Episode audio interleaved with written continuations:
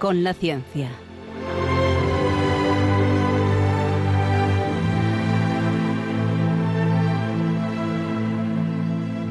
Dirigido por Javier Ángel Ramírez.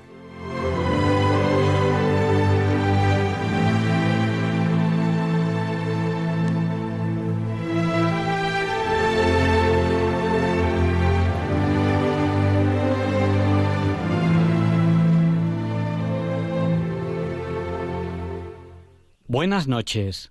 Estamos en Diálogos con la Ciencia, el programa para ti, que sabes que la verdad existe y la buscas. En Radio María, gracias a Dios, todos los viernes en sus dos primeras horas. Hoy les vamos a plantear un tema que les va a parecer curioso, muy curioso. Seguro que no pensaban que íbamos a hablar de este tipo de cosas. Pero luego verán que es un tema muy interesante. Les vamos a plantear cuestiones que a lo mejor ustedes no se habían planteado antes, pero muy importantes, muy importantes para el creyente del siglo XXI, para el católico en las nuevas tecnologías, para el católico del siglo XXI. Las preguntas que hoy nos vamos a hacer no nos las haríamos a lo mejor hace varios siglos, pero hoy sí ciencia y fe, pero hoy visto desde un, punto de vista tecnológico, la tecnología. Bueno, ya voy a desvelarles el secreto. Hoy vamos a hablar de, atención, sacramentos a través de las nuevas tecnologías. Sí, un tema del que muchos casi ni hablaban ni pensaban en ello antes de esta actual pandemia que estamos viviendo. Pandemia que ya de antemano les tengo que decir que vayan con precaución. Se lo digo en todos los programas.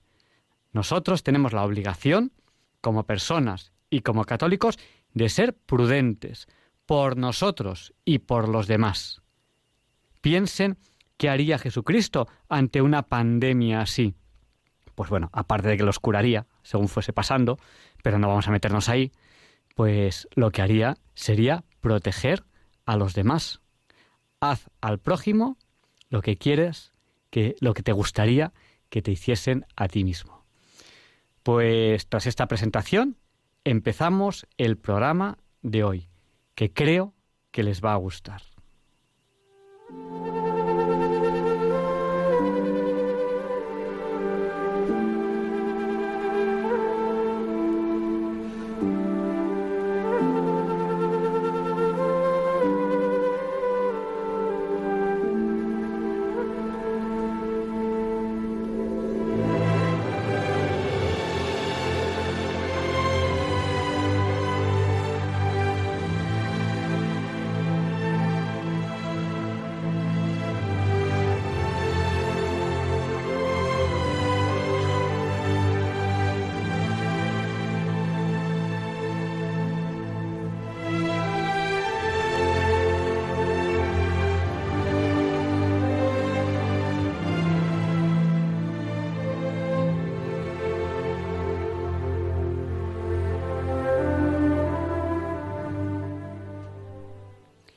Y en este programa especial de Diálogos con la Ciencia, en el que vamos a hablar de sacramentos a través de las nuevas tecnologías, pues ustedes nos están escuchando a través de diferentes, diversas tecnologías.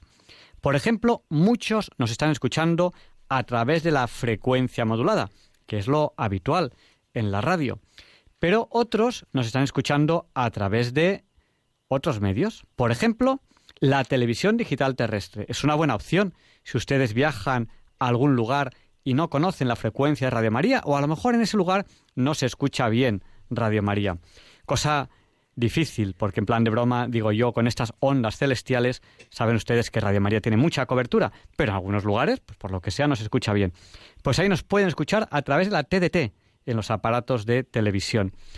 O, y si están en algún lugar del mundo que no llega ni la FM ni la TDT, a lo mejor están ustedes en el extranjero, pues nos pueden escuchar a través de Internet en www.radiomaria.es, donde ahí tienen además el podcast, el histórico de muchísimos programas de Radio María. Y cómo no, a través de redes sociales. Por ejemplo, en YouTube. En YouTube hay un canal que es Radio María España.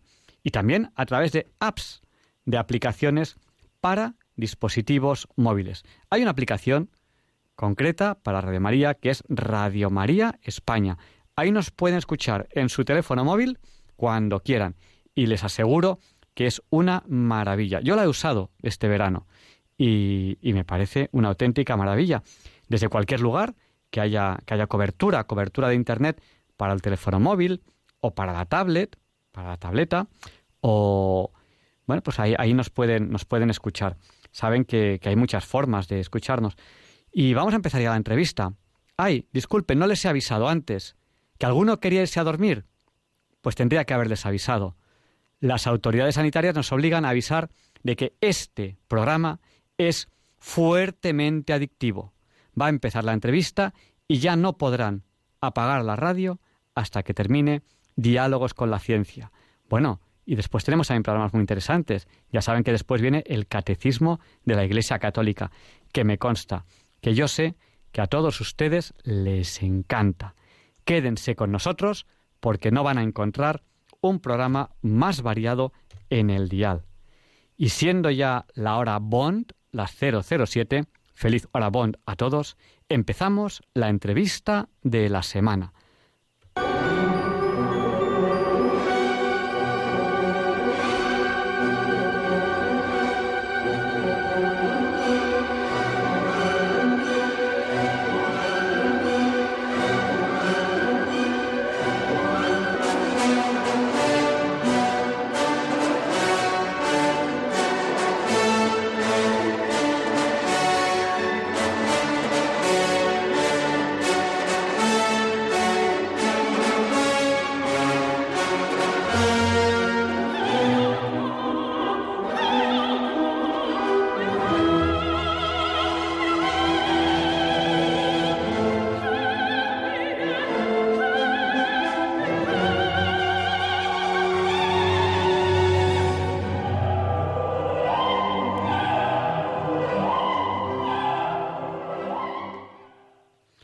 Y hoy en día las entrevistas no son como antes. Las entrevistas son interactivas. Ustedes pueden participar en la entrevista. ¿Cómo pueden hacerlo? Luego les daremos el teléfono para que puedan participar en ella por teléfono, pero mientras tanto lo pueden hacer a través del el WhatsApp. El WhatsApp de Diálogos con la Ciencia es el del 8, recuerden 8 por 8 64, pues el WhatsApp de Diálogos con la Ciencia es el 64 9 8888 71, que 7 y 1 también es 8. Y, bueno, pues nos han saludado y queremos saludar a Ana y Sonia de Barcelona, a Joana de Madrid, a Emilia de Icante, a Pilar de Coria y ya muchos nos están saludando a través del el WhatsApp 649 888871. Y para hablar hoy de sacramentos a través de las nuevas tecnologías, tenemos a un sacerdote de la diócesis de Cuenca conocido por todos ustedes. Él es Antonio María Domenech y él es, eh, eh, bueno, él tiene un programa aquí en Radio María que ustedes le conocen, que es Moral de cada día. Eh, buenas noches, padre. Muy buenas noches. Todavía me estoy reponiendo de la risa del 007. la hora Bond, las 007. Pero qué, introducción te has currado allí, como yo no sé, haces siempre la misma, mm, la cambias cada día, porque yo llevo hablando en Radio María, no sé si cinco años, y no sabía que se podía escuchar de tantas maneras. bueno, pues aquí cada uno tiene que poner imaginación y yo la verdad es que repito muchas cosas. La hora Bond para mí, eh, bueno, es muy especial porque una vez lo dije así en plan de broma, ya es la hora Bond, las 007, y desde entonces, pues para mí es una hora muy especial porque o bien ya estoy eh, durmiendo, yéndome a dormir, o, bien porque estoy aquí en la radio. Y es la hora a la que más o menos yo me fijo para, para empezar la, la entrevista de la, de la semana. Qué bien, adelante. Bueno, y yo quería preguntarle, bueno, eh, sacramentos a través de las nuevas tecnologías. Yo creo que el sacramento que más nos está preocupando, hay siete sacramentos, el que más nos está preocupando ahora mismo a todos los oyentes, pues evidentemente no sé si están ordenados o simplemente yo los he ordenado, es la Eucaristía, que yo creo, cuando yo hago la lista de sacramentos lo tengo el tercero, es la, Eucaristía. Eh, antes, las personas enfermas pues veían la misa desde televisión, pero ahora la estamos viendo sanos y enfermos, pues porque, porque así es la pandemia. Em, ¿Cómo empezamos? ¿Qué es una misa válida? Quizá podemos empezar por eso. ¿Qué se entiende por misa válida? ¿Todas las misas son válidas? Vamos a ver, la Santa Misa es la actualización del sacrificio de Cristo en la cruz. Entonces, en realidad, misa solo hay una, la del Calvario. Y nosotros nos hacemos presentes al participar en cualquier Eucaristía, de cualquier hora, de cualquier lugar del mundo. Mm, que la, el aprovechamiento de esa participación sea en directo, sea online, sea interactivo, sea mejor o peor, también depende de nosotros. Lo que ocurre es que corre el peligro, y decía el cardenal Sara, que es el, el presidente de la Congregación para el Culto y los Sacramentos, que esta situación actual que hemos tenido de seguir los sacramentos a través de las redes sociales o de la televisión no nos puede quitar del interés de ir a buscarlo. ¿no? Usted ha empezado diciendo eh, Jesús los curaría y ha dicho vamos a dejar esto aparte. Pues yo creo que no se puede dejar aparte. Es decir, eh, el buscar la salvación de Cristo a través de los sacramentos es fundamental y si llega un día en que nos cierran todo, que puede pasar, de hecho ha pasado, no sé si en Santoña esta mañana, en un pueblo del Ebro, eh, ayer, está ocurriendo, creo que los cristianos tendremos la obligación de buscar a Cristo, ¿eh? Mm, eso como sacerdote y como cristiano bautizado, porque podemos correr el peligro de la comodidad de decir, como no se puede ir, como está el aforo limitado, lo dejo mi sitio a otro. Y eso tampoco es porque gracias a Dios tenemos los templos, podríamos decir, más grandes de Europa y podemos participar de un tercio, de la mitad del aforo, del 75%, o podemos pedir que el sacerdote nos traiga los sacramentos a casa, que yo lo he hecho y se puede. Dicho todo esto, como base, a partir de ahí, pues claro que nos acerca a Dios participar de los sacramentos a través de las tecnologías y los medios de comunicación y la televisión que me vale para cumplir el precepto dominical. Mire, es que a mí no me gusta hablar del precepto dominical porque no, porque veo que estamos en un lenguaje de amor, no de, no de leyes, ¿no?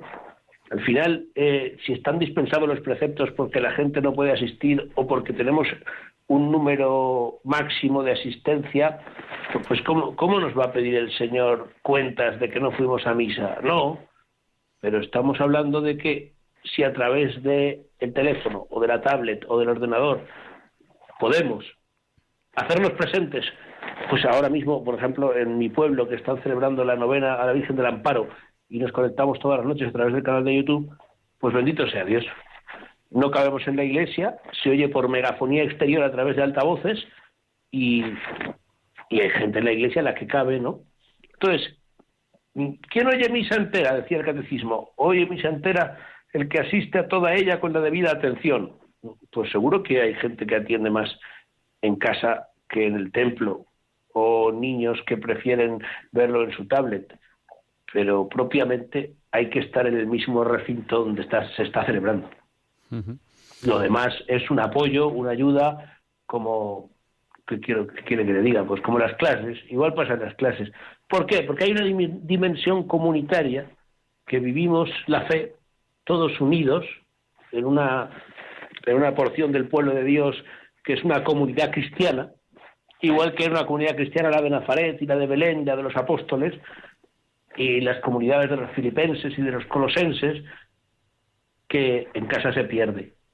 Es verdad que se sienten contigo, se sienten con el Señor, se sienten con la patrona, pero el participar de la fe todos juntos no tiene nada que ver a hacerlo a través de un teléfono o un ordenador. Para mí ha sido clarificador este ejemplo que, nos acaba de poner, que es el de, el de las clases, ¿no? Fíjese lo que estamos insistiendo todos en que hay que intentar en todo lo posible, con todos esos medios, que las clases sean presenciales. Si luego a lo mejor por lo que sea no se puede, pues no se va a poder. Pero se está intentando con todos los medios. Hay mucha, mucha insistencia en ello. Pues yo creo que con la misma insistencia debemos insistir nosotros en la, en la presencialidad cuando se pueda eh, por ejemplo, en la pregunta que yo le he hecho, en la, en la Eucaristía. Bueno, imaginemos que no, que no, es, no es posible la, claro, que no se puede la, presencialidad. Eh, yo le he hablado de, misa válida, claro, usted me dice, me dice, ¿válida para qué? ¿Para cumplir el precepto o para hacerse realmente presentes en, lo que es la Eucaristía? Eh, bueno, pues es igual de, entre comillas, es una forma de hablar que usted ahora lo enfocará correctamente y me corregirá, porque yo no soy sacerdote, yo no he estudiado teología y pues ahí tengo, tengo yo, yo tengo mi fe y tengo mis cosas, pero también tengo mis, mis pequeñas lagunillas. ¿Es igual de válida la misa en directo de un acto que está ocurriendo en algún lugar del mundo y que se está emitiendo a través de la radio, la televisión, un altavoz, el que pueda estar fuera, usted nos ha hablado del altavoz que puede estar fuera, que es quizá lo más cercano que pueda haber, eh, un poco más lejano, la radio y la televisión, ¿es igual de, entre comillas, válido eso que una misa grabada del mismo día, de otro día? Ha habido algún obispo y también algún sacerdote que, distinguía entre el directo y el diferido. Pero yo recuerdo una enfermera de Canarias que durante la pandemia, estando como sanitario en primera línea de combate, pasándolo en su hospital peor que mal, eh, cuando llegaba a casa después de todo el trabajo y de todo lo que había ocurrido cada día, que cada día era distinto, veía mi misa de las siete, a lo mejor en Canarias, pese a ser una hora menos, eran las doce ya de la noche. ¿Y qué quiere que le diga? Pues, ¿qué más da si cuando se celebra una misa en un sitio, en Japón son seis horas menos o seis horas más y en América siete horas menos? Yo creo que el Señor no está en el tiempo, ¿sabe? Al final, si la misa es la del Calvario, ¿qué diferencia va a haber en directo o en diferido? Pregunto. Si al final lo que estamos haciendo es irnos a, a, Jerusalén al año 33, a estar allí al pie de la cruz. Hmm. Una vez puesto en el teléfono, yo creo que los tiempos dan lo mismo. Que la puedes ver en directo, bien. Que no, pues la ves después. Si es que mm, mi padre decía, Dios no tiene manías. A lo mejor con ese ejemplo que nos ha puesto usted de, de las clases, pues, pues nos ayuda mucho, ¿no? Que se pueda asistir físicamente a, la clase, pues hay que hacer lo posible por asistir. Que no se puede, pues hay que hacer lo posible porque sea en directo desde casa. Que no se puede, claro, tiene que haber una imposibilidad. Tampoco vale el decir, no, yo es que soy muy cómodo y no, yo. No lo sé, yo creo que yo creo que, que si es en directo, te comprometes más y aseguras que lo ves. Si es en diferido, pues ya como te da igual a las 11 que a las 12, luego te coges sueño, pero es por la naturaleza humana, pero no. Yo tengo las misas de que estuve durante el confinamiento proyectando, en directo tenía 200 personas y había misas que al día siguiente las habían visto mil personas. Mm. Pues ¿por qué? Porque a lo mejor pues hay gente que está durmiendo en otra parte del mundo o hay gente que solo escucha el sermón y luego cuelga y se iba a otro sitio, o venía de una misa y oía un trocito de otra. Yo creo que todo lo que es el control de saber mm, qué es mejor, cómo lo has hecho, por qué lo has hecho así, creo que es muy humano, ¿sabes? Como que me parece que, que Jesús, si hubiera podido grabar sus sermones, pues los hubiera grabado. Y seguro que cuando volvían a casa y, Andrés no había podido escucharlo, Pedro le decía, pues ha dicho bienaventurados los mansos, y también ha dicho bienaventurados los... Felipe lo repetía, y se lo fue a decir a los que estaban más lejos, y ahí los de lejos decía, ¿cómo has dicho que? Y volvían a decirlo. Si al final los evangelios se escribieron por repetición, porque el sermón de la montaña, pues lo diría Jesús en lo alto de la montaña, y, mientras bajaba, unos se lo dirían a otros, y en la falda de la montaña, oyendo el mar, habría otros que lo oían también. Entonces, eh, lo importante es transmitir el mensaje y vivir el sacrificio. Y me parece que me da igual si es este sacerdote o el otro, si es indirecto o indiferido, porque la validez sacramental propiamente, una vez no estamos en la iglesia, la hemos perdido. Que nosotros podremos consolarnos con que lo vemos por la tele o por el teléfono, sí, sí, pero será un consuelo hemos perdido el asistir. Entonces, mm, yo no le veo ninguna diferencia. A nivel moral, no, yo hago el programa de moral de cada día. A nivel moral, la familia que se queda en casa en el confinamiento y no puede asistir a misa el domingo, ¿qué quiere que le diga? ¿Que vaya a confesarse de que mi misa la ha visto en diferido o que ha visto la de la catedral y se ha conectado más tarde? Pues yo creo que hay que relajar el corazón, ensanchar el alma y decir, cuando pueda ir a recibirte, iré, Señor y ahora que no puedo te oigo por aquí y si mañana no puedo en directo porque estoy trabajando en un mecánico, pues lo haré cuando llegue. Pero sin hacer problema de eso, porque creo que bastantes problemas tenemos como para preocuparnos ahora de qué hora, a qué hora me conecto en misa.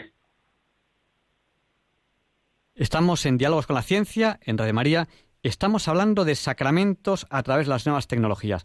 Estamos hablando de ello con eh, el padre Antonio María Domenech, él es sacerdote de la diócesis de Cuenca, eh, lleva aquí en Radio María el programa Moral de cada día. Luego le preguntaremos por su canal de YouTube, que sabemos que tiene un canal de, YouTube muy, muy interesante. Luego le preguntaremos también por, por los canales de YouTube y todo esto. Hemos hablado de la Eucaristía, cuando la Eucaristía se puede vivir en directo, cuando se puede vivir a través de la radio o la televisión en directo y cuando pues hay que vivirlo en diferido porque no hay otra, otra posibilidad. Vamos a seguir hablando de sacramentos. ¿Y la confesión? ¿Me mm. puedo, ¿me puedo confesar por teléfono o algo así? Qué interesante. Yo estuve, estudié Derecho Canónico con don Ignacio Pérez de Heredia, que fue con, mm, me parece que fue prelado de su santidad y consejero de la Conferencia Episcopal, es una eminencia, y decía en clase que casi sí, pero no. Porque la validez de la absolución en sí, da igual que se dé en presencial o no, igual que la bendición urbi et orbi que da el Papa el 1 de enero y el día de Navidad, mm, vale también a lo largo de los kilómetros y de las, de las antenas. Los pecados están, la materia del sacramento está, el ministro también, que es el sacerdote. Pero hay una cosa de la confesión que es esencial, que no se puede garantizar a través de los medios, que es lo que la hace inválida por teléfono, que es el secreto. El sigilo sacramental es algo tan serio que en el momento en que yo no puedo garantizarlo, yo no puedo seguir confesándole. Entonces, si usted no puede confesarse, pues le pide perdón a Dios y ya está. Pero no necesita arriesgarse a que esa confesión sea grabada, oída, como a veces le hacían al Padre Pío, o que quede codificada de alguna manera con estos medios que muchas veces sabemos que no nos están escuchando o no lo sabemos nunca se sabe. Entonces, e, esa falta de, poder asegurar el secreto por ambas partes mm, la hace invalidar. Yo creo que no se puede confesar uno por teléfono, le puede pedir perdón a Dios y también puede eh, rezar un acto de contrición como hace un mudo que no puede decir los pecados al confesor y no está obligado a escribírselos. ¿A que no lo sabía eso? Eso no lo sabía. Entonces, tú cuando puedes decirlo, pues lo dices. Cuando no puedes, pues le pides perdón al Señor o buscas la manera. Gracias a Dios, en España por lo menos, es fácil confesarse porque ningún sacerdote de normal te dice que no y hay en todas partes. Ahora con esto del confinamiento, pues sé de sitios y lugares que las han visto mal para confesarse, sí. Pero también hizo el Papa un documento por el cual había una indulgencia para que aquel que levantara su corazón a Dios le pidiera perdón y, y a través de la misericordia de la Iglesia y de los méritos de Cristo, pues queda perdonado sus pecados. no, no, hay, no hay que olvidar la, la confesión en estos momentos difíciles. Suele haber unos horarios especiales en, las parroquias estos días de pandemia y hay que aprovecharlos. ¿eh? Yo, yo, lo digo porque, porque en lo posible pues, pues, pues hay que seguir eh, la vida, la vida del cristiano normal. Y bueno, yo simplemente a aquellos que, que no se hayan ido a confesar estos días, se lo digo. Si van a las parroquias, suele haber unos horarios y se están, se están cumpliendo. Que a lo mejor son un poco más restrictivos las pandemias, pues puede ser. O sea, que, que esas cosas pues, pues también hay que tenerlas en cuenta. No, y además en el momento en que esto está durando más de un mes, pues eh, está claro que tendremos que seguir confesando y comulgando y haciendo primeras comuniones y confirmando jóvenes, está claro. Y yo también quería preguntarle por, por las bendiciones. Yo, por ejemplo, pues ahora eh, camino a casa pues muchas veces escucho el siguiente programa, que es el Catecismo de la Iglesia Católica, y bueno, cuando, cuando, nuestro, cuando nuestro obispo Munilla nos da la bendición, pues yo, si, si ya he dejado de conducir, que muchas veces sí y otras veces no, pues, pues me pongo de rodillas y, recibo esa, esa bendición. Una bendición que está grabada, pues no sé si es, hace ocho años o, algo así. Claro, eh, ¿es entre comillas eh, válida esa, esa bendición? Pues esto no lo sé, o sea, yo no puedo demostrárselo, pero lo que yo creo es que en directo vale y en diferido no. Ahora, usted la recibe por el acto de recibir que la Santísima Trinidad, Padre, Hijo y Espíritu Santo le bendicen y está bien hecho. Pero, pero en el momento en que está grabada y repetida, no la veo como una bendición porque ni siquiera tiene el obispo en ese momento la intención de bendecir. Sin embargo, le voy a contar una anécdota. En el año pasado, en el retiro de sacerdotes de la Renovación Carismática Católica en Madrid, el sacerdote que vino a hablarnos, que creo que era colombiano, explicó que en su radio allí en Colombia invitaron a un sacerdote a dar un retiro. Y entonces eh, como no podía hacerlo en directo porque había problemas de viaje, los envió grabados. Y en uno de, los, de las grabaciones dijo, y en este momento hay una señora que se está curando por su fe en lo que yo estoy diciendo, y en el Señor que nos cura y nos sana. ¿Vale? Esto lo dejó grabado y pasó un mes y en la radio de Colombia lo pusieron. Y en ese momento un mes después de que el sacerdote lo dijo, la señora en cuestión se estaba curando y llamó a la radio y dijo, dando su testimonio en directo, esta señora soy yo y me estoy curando. Claro, las personas que habían puesto la grabación, que sabían que el sacerdote lo había hecho hacía un mes, pues no atinaban. Pero muchas veces eh, queremos encerrar a Dios en nuestros parámetros de espacio y de tiempo y a nuestro Señor le da igual, porque imponía las manos y, nos decía nos decía a nosotros y echarán demonios en mi nombre y si beben un veneno mortal no les hará daño y resucitarán muertos y expulsarán demonios. Lo que pasa es que nos falta fe muchas veces. Entonces aquel hombre que lo grabó en Colombia un mes antes, mm, a través de él el Señor hizo un milagro en diferido. Luego, algo válido debe ser. Impresionante. Eh, Erika de, La Gomera nos está escribiendo a través del WhatsApp, que recuerda a los oyentes nuestro WhatsApp, que es el 649888871, que 71 también es 8, se lo repito, 649888871. Pues nos dice que, eh, bueno, que esto es como los partidos de fútbol, que claro, lo mejor es ir al campo. Pero bueno, pues si no se puede, pues se ve por la televisión. Y bueno, y si uno en ese momento está trabajando, pues, pues al final acaba viéndolo en diferido. Lo, pues ha comparado con los, con los equipos de, de, Muy bien, muy bien. Aunque, aunque la Liga Española ya tiene un protocolo de suspensión para esta temporada. ¿eh? Vaya, yo, yo, me entero, yo me entero muy poquito de fútbol. ya lo sabe usted. Bueno, eh, un, una, unas preguntillas ya, ya un, poquito, un poquito más rápidas para, para ir hablando un poco de los otros sacramentos. Eh, a mí, por ejemplo, no me bautizó un sacerdote a, ver si resulta que no estoy bautizado. A mí me bautizó un diácono. eso, eso es algo, algo normal porque los, diáconos ya, ya, pueden bautizar. Eh, también sabemos que en caso de, de, urgencia, en caso de urgencia, eh, claro, es una, urgencia real, no, no, vale otra urgencia, pues cualquier cristiano puede, puede bautizar a, otro cristiano. ¿Qué nos puede decir de, otros sacramentos? Yo que sé, pues eh, hemos hablado de la Eucaristía, hemos hablado de la confesión, por ejemplo, del bautismo, de la confirmación. Pues voy, a, empezar por la boda. el, Matrimonio, el matrimonio es válido por poderes. Es decir, se puede casar desde la guerra un soldado con su, con su novia enfermera a través de dar poderes a, a un tercero que asistiría a la celebración y diría el sí quiero en nombre del soldado sin que el soldado viniera. Y podríamos rizar el rizo y podrían casarse dos por poderes, sin estar ninguno. Pero es el sacramento así a distancia que yo conozco más fácil. La unción de enfermos hay que tocarle con el óleo, con lo cual no hay otro remedio y además tiene que ser sacerdote. El diácono no puede dar la unción de enfermos porque la unción de enfermos perdona los pecados en caso de que no pueda confesarse el que lo recibe, que es gente que no lo sabe, y le da la absolución primero y luego le da la opción de enfermos y no hace ninguna falta porque la opción de enfermos perdona los pecados, y, pero por eso no puede administrar el diácono. Los diáconos pueden mm, dar la comunión, bautizar y casar.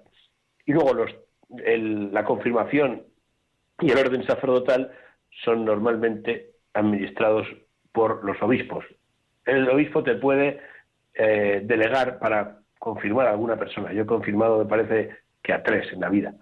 Pero lo normal es que venga el obispo, o a veces viene el vicario general, si el obispo no puede, o el obispo auxiliar, pero son todos sacramentos que como está el óleo, porque es el, pues, a través del óleo se representa que imprime carácter y que nos hace cristianos para siempre el bautismo, eh, soldados de Cristo y apóstoles, la confirmación y ministros del Señor, el sacramento del orden, pues los tres eh, tienen que ser presenciales, porque te tienen que tocar y también tienen que tocarte con el óleo. Son sacramentos sensibles que entran por los sentidos, entonces son tres sacramentos que además de oírse y verse, se huelen por el óleo. El matrimonio ya lo hemos dicho, la Eucaristía ya hemos hablado, la confesión también. Yo creo que no queda ninguno. Sí, porque el, bautismo también lo hemos comentado brevemente. No podría ser tampoco a distancia en ningún caso. Claro. Puede ser bautismo de deseo, por el cual aquel que se quiere bautizar y no llega a tiempo, pues, pues se considera que le vale el deseo de bautizarse. Esto en los primeros cristianos ocurría mucho porque les hacían una preparación larga, se bautizaban de adultos y se les sorprendía la muerte porque se morían jóvenes o porque los mataban, entonces hubiera sido bautismo de sangre, que también, porque son bautizados con su propia sangre al morir por Cristo en las persecuciones romanas, pues no llegaban al agua bautismal, pero estaban bautizados, digamos. Eh, hay una pregunta que nos hacen a través del WhatsApp que casi la. Esta, esta creo que me, sé hasta yo la respuesta. Preguntan si la comunión espiritual es válida. Y yo les voy a decir que evidentemente sí. O sea que. Claro que sí, por supuesto que es válida la comunión espiritual. Y no solo en tiempo de pandemia y si estás viendo la misa por televisión. La comunión espiritual podemos hacer todos los días cuatro, eh, todos, los sacerdotes también porque le estamos pidiendo al Señor que venga espiritualmente a nuestro corazón y el que es todopoderoso puede venir porque se lo pedimos. De hecho, es una práctica cristiana que se ha tenido siempre. Lo que pasa es que digo lo mismo que con las misas online, que no vale tranquilizar la conciencia mm, o acomodarnos diciendo, bueno, pues como hago la comunidad espiritual, pues no voy a comulgar porque me tengo que quitar el chándal y vestirme y no me apetece. Esto es un ejemplo real de una persona que me lo ha dicho tienes que decirle, pues no, mira, ponte el chándal o quítate el chándal, ponte lo que tú quieras, pero haz el favor de moverte, porque mm, nos acomodamos enseguida, ¿eh? O sea que el Señor se muere por nosotros en la cruz y nosotros enseguida decimos, mira, echamos la llave, el cerrojo y así yo no me complico la vida. Porque si abro puedo tener un problema. Entonces, la rectitud de intención siempre, cuando uno cierra o manda cerrar, cuando uno abre o manda abrir, es muy importante y, hay que tener en cuenta que no podemos quedarnos callados cuando, mm, en el caso de mi pueblo, por ejemplo, hemos tenido la posibilidad de celebrar fiestas con mil personas y el aforo de los entierros estaba en 50. Pues qué quiere que le diga, no me parece bien y voy a intentar evitarlo por todos los medios hasta la muerte si preciso fuera. Lo que no puede ser es que mm, nos hayamos quedado todos adormecidos pensando que como nos contagiamos unos a otros, que ha pasado toda la vida de Dios, como dicen aquí, no es una cosa esto como que cada 100 años hay una peste, ahora vamos a dejar de vernos y dejar de vivir por el miedo a morir. Entonces, lo que usted ha dicho es verdad, hay que tener cuidado, hay que guardar las distancias, hay que tener en cuenta que podemos contagiar a los demás, pero no vale decir me quedo en mi casa y no veo a nadie nunca, porque el hombre es sociable por naturaleza y tendremos que relacionarnos. Y estoy seguro que hay abuelos que prefieren morir de la mano de sus nietos que estar encerrados en cuatro por dos como han estado tantos meses. y me, ha gustado, me ha impactado esa frase que usted acaba de decir, eh, dejar de vivir por el miedo a morir. Es triste, pero, pero a veces, a veces es, es así. Vamos a abrir ya el, micrófono a los oyentes. Eh, eh, les voy a dar el número de teléfono. Nos pregunta otro oyente a través del WhatsApp, que es el 649888871. Esto solo es el WhatsApp. Eh, nos pregunta que quién da la comunión espiritual. La comunión espiritual la hace uno mismo, si no me, si no me equivoco, ¿no? Exacto, sí, sí. Es rezar una oración pidiéndole a nuestro Señor que con todo el amor que somos capaces de darle, queremos recibirle en nuestro corazón ya que no le podemos recibir en el sacramento. Y esta comunión espiritual se puede hacer incluso si estoy en pecado. Decirle, Señor, no puedo recibirte, ven a mi alma, al menos espiritualmente, y yo me comprometo que con tu ayuda le pediré perdón al Señor y, me pondré en manos de un sacerdote para poder recibirte cuando me sea posible. Lo que ocurre es que cuando se hace cualquier comunión, sea espiritual o sea presencial, en pecado, hay que hacer el acto de contrición y el acto de contrición, si no me equivoco, conlleva confesarse lo antes posible, si no me equivoco, ¿no? Sí, sí, hay que confesarse, pero claro, eh, repito, con la dificultad que hemos tenido y la dispensa del Papa de esta pandemia, pues la confesión estaba entre paréntesis, porque en algunos lugares estaba prohibido confesar, así, directamente. Entonces, pues que en estos casos, igual que si hay guerra, o ya está previsto y el Señor ya lo sabe, que, que la confesión es pedir perdón a Dios y si no lo podemos hacer como un sacramento, pues lo hacemos de palabra, de corazón y lo importante es eh, reconocer que no somos nada y que la misericordia de Dios lo es todo. ya está. Pero, pero sin abusar, porque no vale decir, no, como estamos en pandemia y tal, y que al lado, a dos manzanas, esté la, parroquia con un, horario, con un horario de confesiones y no vayamos. Y no vayamos nunca, claro, sí, exacto. Lo, digo, porque, lo, digo porque yo me he encontrado con las parroquias con de confesiones y, en algunas, eh, cuando he llegado, no había nadie. Y digo yo, bueno, eh, pues eh, no, vale aprovecharse.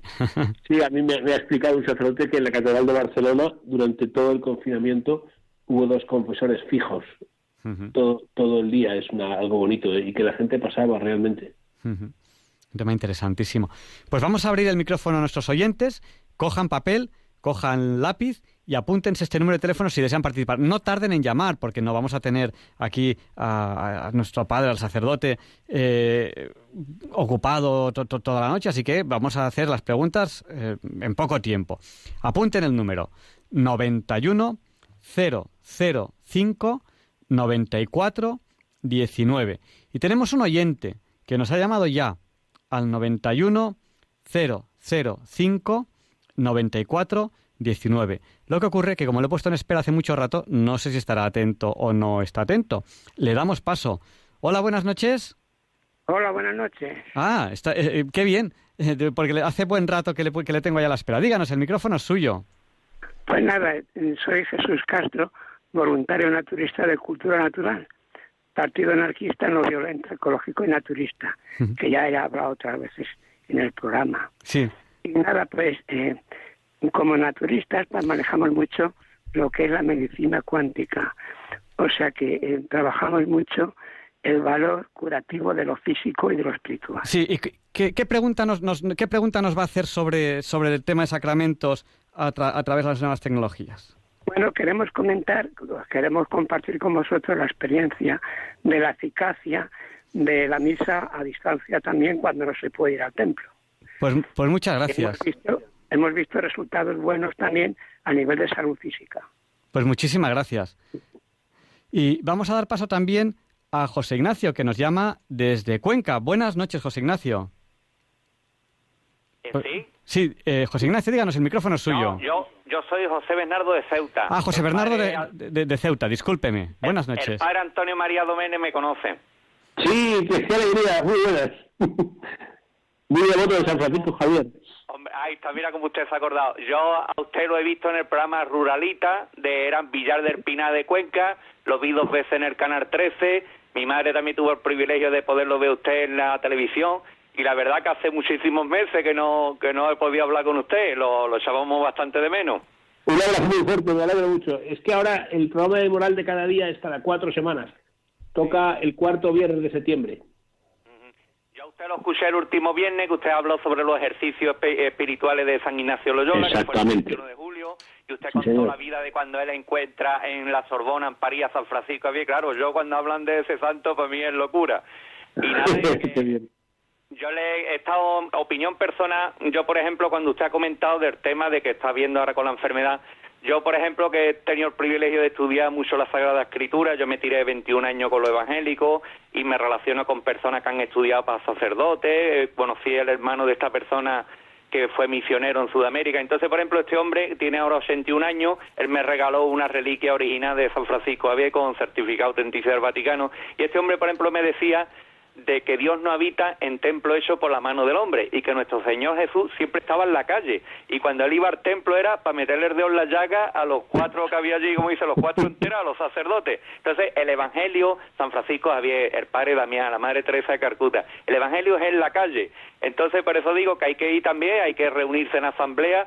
Yo, por ejemplo, me tiro muchas horas en la calle y yo siempre que tengo oportunidad de compartir a alguien del Señor, porque el momento, mira cuántas personas están muriendo, y yo muchas veces digo, bueno, a ver si mañana lo veo, y después me entero que esa persona ha muerto, y para mí es una, una tristeza.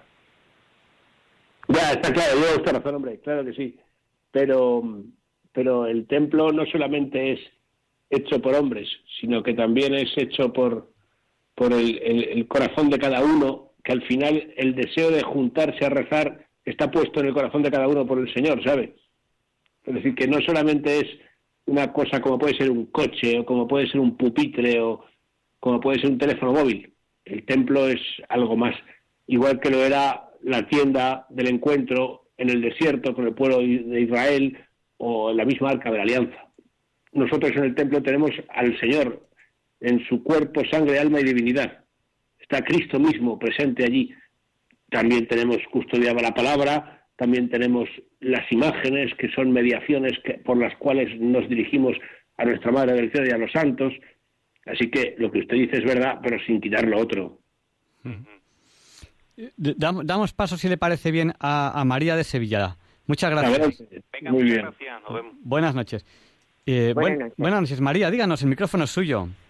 Mire, yo quería plantear, a ver si lo sé explicar rápido, porque sé que en, en, la radio el tiempo de oro.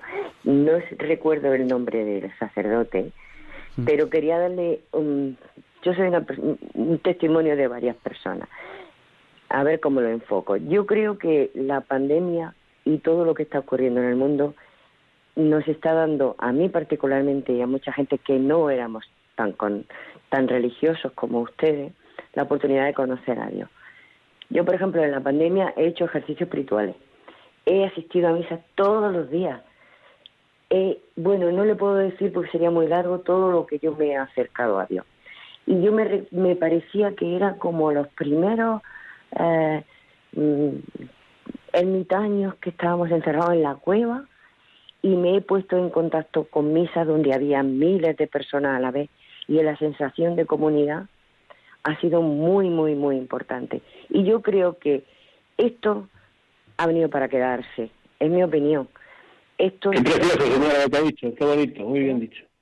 Esto ha venido para quedarse. Y lo mismo que usted lo había comparado antes a, la docencia a través de Internet. Igual, la docencia a través de Internet se ha venido para quedarse. Igual, la religión, este tipo de, acercamiento a Jesucristo ha venido para quedarse. Yo sigo diariamente a un montón de sacerdotes a través de Twitter. Y ahora porque están de vacaciones, pero sigo, bueno, no le puedo decir la cantidad de cosas que, que yo he hecho a través de Internet que no puedo hacer en mi parroquia porque ni hay siquiera. Entonces, lo único que quiero decirle a ustedes dos es que esto ha quedado para quedarse y me encanta que hayan trabajado este tema porque yo soy de las que abogo por la religión a través de Internet. Sí, sí, sí, sí. Y me gustaría... Señora, dígame, dígame. que le cuento, está claro. Sotana Rural, Sotana Rural, búsquelo ahí en Twitter, en YouTube, en todas partes. Un blog, tiene que buscarlo. Perdóneme, no le entiendo bien. Que tiene que buscar usted, Sotana Rural. Eh, eh Sotana Rural. Vale, pues perfectamente. Y además le, le, agradezco que me lo haya dicho porque la palabra lo dice. Sotana Rural. Usted, ¿cómo une a toda esa gente de todos esos pueblos? ¿Hay algo más precioso? ¿Hay algo más, más en comunidad que eso? Cuando yo escucho la misa y veo cómo van pasando a través de, de de lo que pone al lado, del chat de al lado. Pues María, muchas gracias por su testimonio y no sé si quiere comentarnos algo más. Tenemos también un no, quería darle las gracias a usted, que es Sotana Rural, y a todos los sacerdotes que están trabajando día a día en las redes sociales porque nos están convirtiendo a mucha gente. Yo no era religiosa hace antes de la pandemia y ahora lo soy. Pues muchas gracias María, gracias por su testimonio. Y mire, eh, también aquí a través, de, a través del WhatsApp de Diálogos con la Ciencia, el 649888871, Sagrario eh, nos comenta que gracias a la catequesis que Antonio María Domene comenzó a impartir por Facebook, yo comencé mi camino a mi conversión y muchos asistimos a catequesis desde nuestra casa. O sea que, bueno, ya sabe, eh, mm, padre, lo que usted hace sirve. sí, gracias a Dios. Esta señora, esta señora es mamá del último portero que ha fichado el Real Madrid. Cuidado, ¿eh? Bueno, bueno. Cuidado, o sea, atención. Pues nada. Y, bueno, vamos a todavía a dar paso eh, a Carmiña, que nos llama desde A Coruña. Eh, hola, buenas noches. Buenas noches. Mire, yo jamás dejé de ir a misa, que recuerde, un domingo. Pero resulta que ahora con la pandemia, y como tengo una pequeña valolopatía, tengo 77 años, tengo miedo. No voy a la peluquería, no voy a la cafetería, mm, procuro no estar con reuniones de gente eh, y solo voy con la misa el o sea, oigo la misa muchos días en la 13 y luego después los domingos siempre la oigo, pero siempre por televisión. Eh, si voy por alguna calle, pues mm, procuro nosotros cuando paso por cerca de la gente, procuro separarme em, y si paso por una iglesia está abierta, pues en la puerta en la puerta, desde la puerta le digo buenas tardes señor, pero ir a misa pues no me, no me atrevo. Entonces yo la oigo por, por la televisión. Y claro, por culpa de mi miedo y de mi y que, que me pueda venir y que me ataque al corazón, te, puedo seguir haciendo eso, de escucharla los domingos por la misa, eh, por la televisión o por Radio María a veces. Claro, hija mía, vamos a ver, el miedo es libre, va donde quiere y con quien quiere.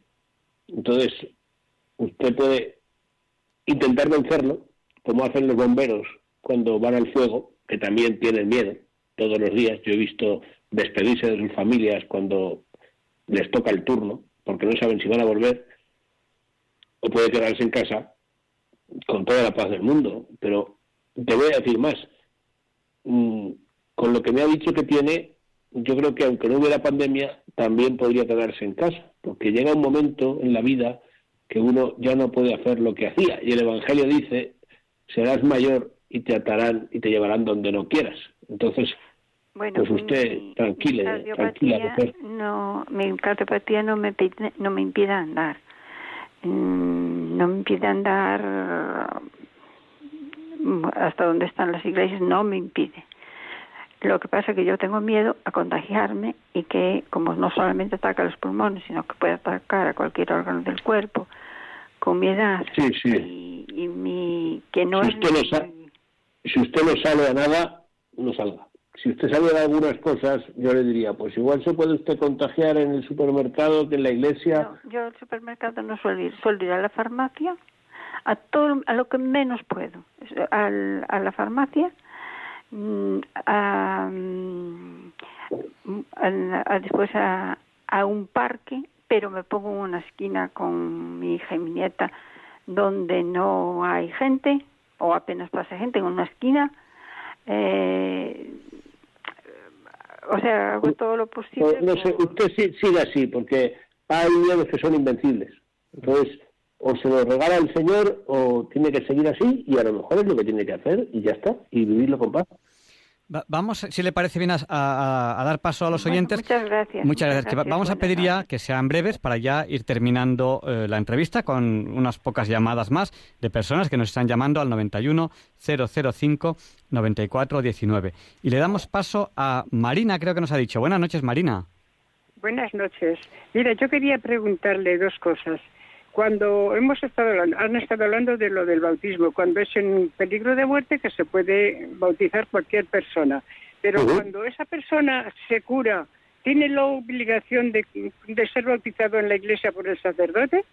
No, no, no, esa persona está bautizada, su bautismo es válido, hay que inscribirlo en algún sitio, probablemente debería en la parroquia, en la demarcación que le corresponde el lugar donde se bautizó, pues si fue un accidente de coche y es en la carretera, habrá que buscar dónde está, o también puede apuntarse en la parroquia donde vive, y lo que se hace a veces sin ninguna obligación es asistir al ritual de los óleos para que pueda tener las bendiciones y las oraciones correspondientes, pero no se le echa agua porque ya está bautizado. Ya, ya, ya. Bueno, entonces cuando se bautiza en ese peligro de muerte hay que echarles el agua, ¿no? Sí, sí, claro, si no le echa el agua, usted no ha bautizado a nadie. Hay que echar, agua y mientras echa el agua decir yo te bautizo en el nombre del Padre y del Hijo y del Espíritu Santo. Sí, sí. Otra cosa era también, hay una compañera mía me dice que la Eucaristía, que por no andarse arreglando, que la da pereza y que la oye en la tele. Y yo la dije, pues no te sirve porque tú puedes ir porque estás bien. Exacto, bueno, ahí tiene usted toda la razón. en la tele, ¿eh? Que tiene usted toda la razón, que eso se llama pereza y es un pecado capital. Claro, y otra está de vacaciones y dice que el cura de esa parroquia que no la cae muy bien y que la oye en la tele. Y entonces yo la dije, digo, ¿no te está sirviendo esa misa? Pues que no vamos a misa por el cura, vamos a misa por el Señor. Pero es que eso es una es, es complicado de vivir porque también es verdad que somos personas y al final tenemos relaciones personales, queramos o no queramos. Pero yo creo que hay que pasar por encima de eso y irnos a encontrar con Cristo al altar, no con el sacerdote, sea quien sea. Ya, ya, pues nada más era eso muchas gracias. Muchísimas gracias, buenas noches. Vamos a dar paso a tres o cuatro llamadas ya muy rápidas y ya terminamos eh, las llamadas. Creo que nos llama eh, Julia desde Sevilla. Buenas noches. Buenas noches. Le vamos a pedir brevedad, díganos. Sí, pues ya, yo quería decirle que durante esta pandemia me he confesado mm, dos veces, pero de una manera original.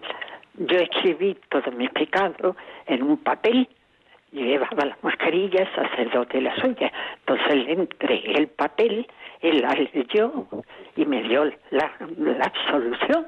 Y después me dijo que rompiera el papel y se acabó. Y así muy, muy, como decía, muy rápida y muy...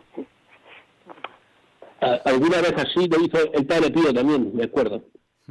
Pues muchas gracias, Julia, por su testimonio. Sí, y sobre todo higiénico. muchísimas gracias. Gracias, Buenas noches. Buenas noches. Pues ahora tengo un pequeño lío de que, de que, de que tengo dos o tres personas, pero no sé, no sé en cuál está cada, cada uno de ellos.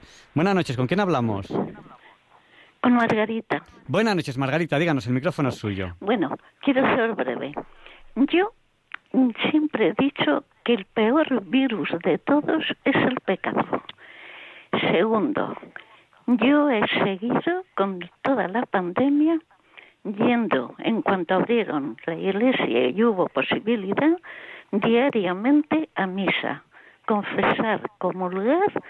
Tengo 85 años y la verdad es que miedo al virus, la verdad es que no le tengo. Precaución, cumplo todo lo que manda sanidad, pero no he dejado de ir personalmente a misa, gracias a Dios, confesar, comulgar diariamente hasta hoy mismo. Nada más. Muy bien, adelante. Muchas gracias, Margarita. Y, y, le voy a pedir que, como la Eucaristía quizás es, es la oración más potente, eh, que rece por nosotros, porque, porque necesitamos oraciones de, de gente tan comprometida como usted. Lo hago, lo hago siempre y le escucho continuamente en, en esta franja horaria de diálogos con la ciencia. Pues Margarita... Y, mando muchos besos a sus niños. Hoy, no, hoy no están. Margarita, el día 15 tengo un tema muy importante. Rece por mí. Gracias. gracias muchísimas gracias a usted. Lo haré sin falta. Muchas gracias. Y nos, nos quedan dos llamadas más. Una era de Julia. No, no sé si está Julia ahí. Sí, sí, Julia de Toledo. Díganos. Pues mire, buenas noches.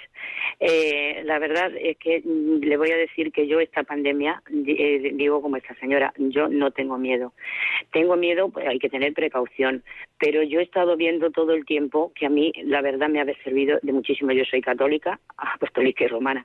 Entonces yo ahora mismo eh, estaba deseandito que abrieran la iglesia para poderme ir a mis misas como estoy haciendo. Y lo primero que hice el primer día que la abrieron es confesarme. Yo la he visto por televisión todos los días, yo he hecho mi, oración espiritual por la mañana y por la tarde y yo mm, creo que válida no es como cuando está realmente en la iglesia, porque allí está verdaderamente el Señor, pero a mí me ha acercado mucho más todavía esta pandemia al Señor, porque he vivido una Semana Santa, quizás como como no lo haya vivido anteriormente, porque he estado tan cerca de él cada momento que para mí ha sido una bendición de Dios.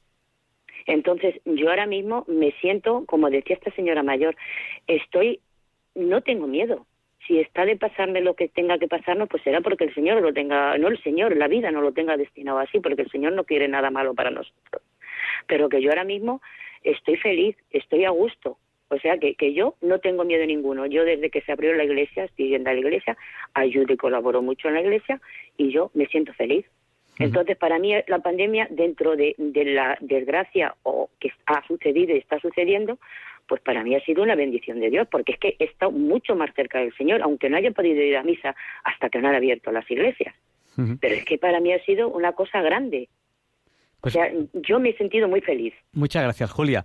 Damos paso ya, si le parece bien, a la última llamada de la, de la noche, que no sé muy bien ahora mismo cuál era el nombre de esta persona. Buenas noches. Hola, buenas noches. Díganos. Oiga, yo, yo es que le quería decir que aquí hay un cura en esta ciudad que cuando voy a confesarme me dice, Dios te perdona, Dios te perdona. No sabe ni lo que tengo de pecado ni nada. Y me dice esto el cura este. Digo, entonces no lo hace bien este cura. Pues se lo, se lo, preguntamos a, don Antonio María. Muchas gracias. Hombre, buenas noches. adelante, buenas noches. Eh, mire, eh, don Antonio, antes de responder a esta pregunta, eh, lo digo porque coincide con otra pregunta que nos hacen en, en, WhatsApp, y a lo mejor se pueden combinar las dos, de, de una oyente que nos pregunta sobre las confesiones generales en las que las personas no no, no muestran sus pecados al sacerdote, sino que lo apuntan en un papel que se quema o cosas así. Quizás es una pregunta ligada con esto, ¿no? No, no, sé si yo lo usted ligado o no. Yo, creo que sí, que al sacerdote hay que decirle los pecados. A veces no hace falta decírselos todos, pero en realidad mm, el sacerdote tiene que saber qué está perdonando porque el sacerdote, además de ser padre y pastor en el confesionario, también es juez. Porque el acto de perdonar es un es un juicio, un juicio en el que se te perdona por la misericordia de Dios Todopoderoso, cierto, pero tú estás haciendo de juez. En, nombre, de Cristo. Entonces tienes que saber lo que estás perdonando. Ahora, que si dices adote Dios te perdona, pues muchas veces es, puede ser, porque como todos somos iguales y pecamos igual, pues a lo mejor si estás en una parroquia que llevas, yo llevo aquí ocho años, y viene una señora que la conoces perfectamente, pues, pues no te hace falta que, le, que te diga lo que ha pecado si ya lo sabes. Y el, cura de Ars sabía lo que le decían. ¿Por qué? porque el Señor le daba ese conocimiento. Entonces, a veces no hace falta acabar la lista. Y también es importante pensar que no vamos a llevar una lista al confesonario. Vamos a encontrarnos con Cristo para que el Señor nos renueve y nos sane. Entonces, a veces las listas de pecados también son un poco un estorbo o una manía. Hay que estar un poco por encima de eso. Bueno, pues yo creo que tenemos que terminar ya esta entrevista. Muchísimas gracias, eh, don Antonio María Domenech. Eh, él es sacerdote de la diócesis de Cuenca. Eh, aquí en Radio María tiene el programa Moral de cada día. Queremos pedirle dos, dos, dos, últimos, dos últimas cosas. Una de ellas, que nos cuente sobre su, su canal Sotana Rural, que, yo sepa lo tiene en YouTube, nos ha dicho también en Twitter en Facebook. ¿Qué, encontraremos en ese, en ese canal? Pues hay de todo, de todo variado. Últimamente, muchas cosas sobre la pandemia, porque me han preguntado y entonces respondo a través de las redes. También hay una catequesis de confirmación completa, que creo que es la primera que hay en el mundo, siguiendo el libro de la Conferencia Episcopal Testigos del Señor. Están todos los temas. También hay temas de moral, de derecho canónico, porque he estudiado derecho y trabajo de eso, y entonces aclaro temas de derecho y también cosas del pueblo, porque es un canal mis redes sociales son para mis feligreses. Si luego alguien más los sigue, bien está. Pero hay gente que dice, es que no entiendo por qué dices esto. Pues porque se lo digo a mis feligreses, que los siguen todos con mucho orgullo, están muy contentos y, les invito a todos a, seguirlo. El blog se llama Se llenaron de inmensa alegría y ahí sí que hay un poquito más de contenido eh, también moral y doctrinal. Se llenaron de inmensa alegría, un blog donde tienen algunos sermones y algunas cosas. Y yo, antes de, que se vaya a dormir, que los sacerdotes también duermen, tienen que descansar y eso es muy importante, le voy a pedir, para aquellos oyentes que han llegado tarde a, la entrevista, eh, y ay, qué tema, qué tema más interesante, pero me la he perdido, tal, tal, tendré que escucharlo en el podcast. ¿Podríamos hacerles un resumen de lo que hemos hablado hoy, que hemos tratado el tema sacramentos a través de las nuevas tecnologías? ¿Cómo lo resumiría usted así en poquito tiempo?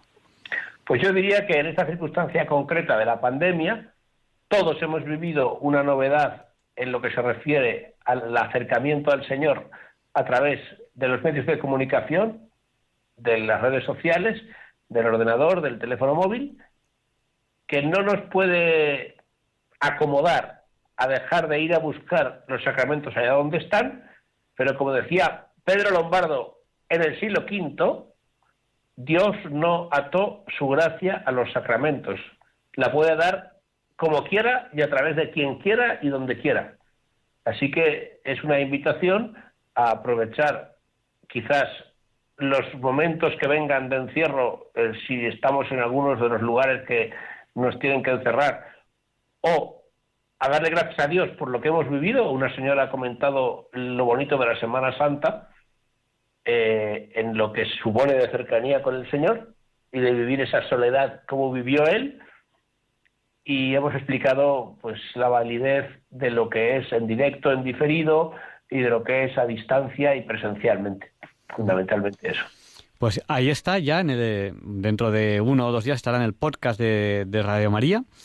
Eh, y, bueno, pues ese también es un ejemplo, eh, aunque este programa no es un sacramento, pero es un ejemplo del uso de, las nuevas tecnologías. Muchísimas gracias por este tema que ha interesado mucho. En el WhatsApp mucha, mucha gente nos escribía diciendo pues que era, que era un tema que, les interesaba muchísimo. Y ya sí que no le engaño más con el tiempo, ya sí que le dejo dormir. Muchísimas gracias por habernos dedicado su tiempo. Gracias a usted, enhorabuena por el programa. No, no lo conocía y sí que quisiera saber si es cada semana o cada cuento. Eh, gracias a Dios es cada semana y, bueno, gracias a Dios, gracias a Radio María y gracias a los oyentes, eh, tenemos un, pequeño lujo y es que somos de los únicos programas que, que, tiene, que tiene dos horas. Hace poco cumplimos nuestro decimotercer cumpleaños este, este equipo. Es una barbaridad. Enhorabuena. Dios le bendiga mucho. Muchísimas gracias. Y no nos olvide en sus oraciones. Por supuesto, igualmente. Muchas gracias. Un abrazo. Adiós, adiós. Buenas noches. Buenas noches.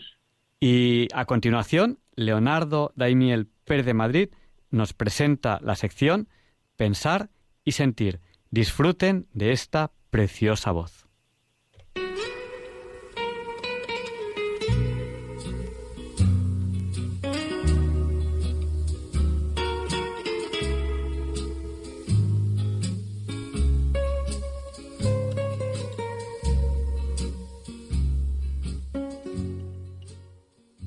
Buenas noches, queridos oyentes de Radio María. Soy Leonardo Daimiel y celebro estar de nuevo con ustedes. El texto que les voy a leer hoy está escrito por el doctor Manuel González Barón, que es director honorario de la Cátedra de Oncología Médica y Cuidados Paliativos de la Universidad Autónoma de Madrid. Ya les he traído aquí en alguna ocasión anterior textos suyos y me ha parecido este muy apropiado para pensar y sentir, porque reflexiona con lucidez y empatía sobre el concepto de dignidad, el cual a veces se manosea interesadamente para argumentar posturas, incluso alejadas de la propia dignidad. Y además lo hace en el marco de la actualidad que rodea nuestras vidas. Este texto del doctor Manuel González Barón lo ha titulado La dignidad perdida y dice así. He pasado muchos años defendiendo la dignidad de los pacientes frente a terceros y frente a ellos mismos, cuando han querido atentar contra su propia dignidad. Hoy no me centraré en la dignidad ontogénica, la que tenemos todos los seres humanos por naturaleza sino en la dignidad adquirida, aquella que ganamos a lo largo de nuestra vida y que crece en función de nuestros actos, elevándonos como personas o enterrándonos en abismos insospechables, haciendo que la perdamos, llevándonos a la indignidad. Esta degradación se produce cuando atentamos contra sus pilares básicos, que son la libertad, la verdad la justicia y el amor. La libertad, que implica elección y cuya meta es la felicidad natural, requiere vivirla con responsabilidad. Todo intento de oprimirla o sojuzgarla denota una deshonra. Una realidad constatable en todas las ideologías totalitarias y una tentación en algunos modos de gobernar han sido cercenar las libertades individuales y sociales. Por ejemplo, la orden de vigilar y perseguir opiniones desfavorables a la gestión de la pandemia bajo la excusa de vigilar los bulos. Es tan vil aunque en distinta medida, la del poderoso que da la orden como la de quien la ejecuta. Todo esto es infame. Respecto a la verdad, los ataques a ella son fácilmente detectables. Todos conocemos personas de la vida pública que han mentido descaradamente, tanto en su trayectoria académica como en sus promesas políticas, y que en nuestro contexto han ocultado información de los organismos internacionales, ignorando o negando el peligro que se cernía sobre todo un país. ¿Cómo se debería interpretar? ¿Es por negligencia o por condicionante ideológico? El resultado ha sido la falta de planificación para abordar el riesgo existente y como consecuencia la expansión descontrolada de la pandemia el desbordamiento del sistema de salud y una ingente cantidad de fallecidos y enfermos. Cada vez se hace más verosímil la sospecha de fraude en la adquisición de material clínico. ¿Desidia? ¿Incompetencia administrativa? Cuesta comprender que los técnicos, que tendrían que proclamar la verdad de la ciencia, estén sometidos a las presiones de sus jefes políticos perdiendo prestigio profesional. En resumen, la dignidad no se pierde por la ignorancia, sino por la tergiversación de la verdad y por el mal uso de la libertad. La verdad se fundamenta en la realidad, en datos verídicos y contrastados, y no en un relato articulado, que por muy repetido que sea, acaba siendo siempre propaganda.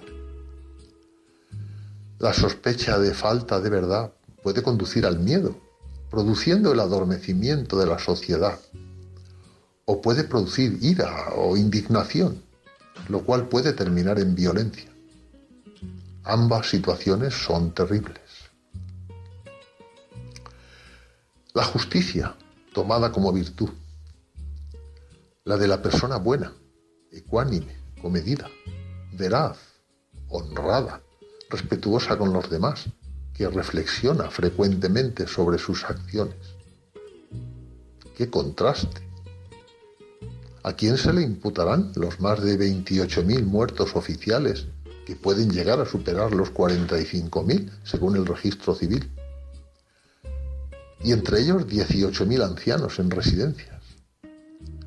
O el ingente número de sanitarios infectados y muertos, el más alto del mundo. Tantas personas víctimas entre médicos, enfermeros, guardias civiles, policías nacionales y locales, farmacéuticos, auxiliares de enfermería, celadores, técnicos. ¿Y qué decir de los más de 80 sacerdotes y religiosos que han fallecido atendiendo su servicio pastoral, etcétera? La cronología de los hechos plantea dudas para entender la inacción al adoptar medidas y minimizar el efecto de la pandemia, anunciada ya a finales de enero por la OMS. Además, el exceso de celo en adoptar las competencias del mando único plantea la ineludible responsabilidad de todo lo ocurrido, lo cual es indignante. Y permitir los ataques y el menosprecio a las instituciones del Estado, al rey y a la Constitución. Esto también es una agresión flagrante a la justicia y una indignidad. Finalmente el amor, que es la donación de la propia vida, la solidaridad, la vocación, el voluntariado. Sin amor la persona no se comprende a sí misma. La falta de amor es la nada. El amor es lo que dignifica a la persona. La libertad, la verdad y también la justicia son expresiones del amor. El afán de poder no es amor. Y el amor propio mal gestionado es egoísmo, egocentrismo, soberbia, fatuidad. Y eso lleva al vacío. Una sociedad democráticamente avanzada demanda líderes dignos de respeto, que amen la libertad de opinión, que sepan escuchar y actuar desde otras perspectivas. Líderes veraces, que no permitan la difamación del otro, que amen a su pueblo y a su historia, y que tengan el coraje de retirarse cuando sean incapaces de encontrar soluciones justas. Volviendo al comienzo, la dignidad resulta difícil de definir o incluso de comprender sin una visión trascendente de la vida.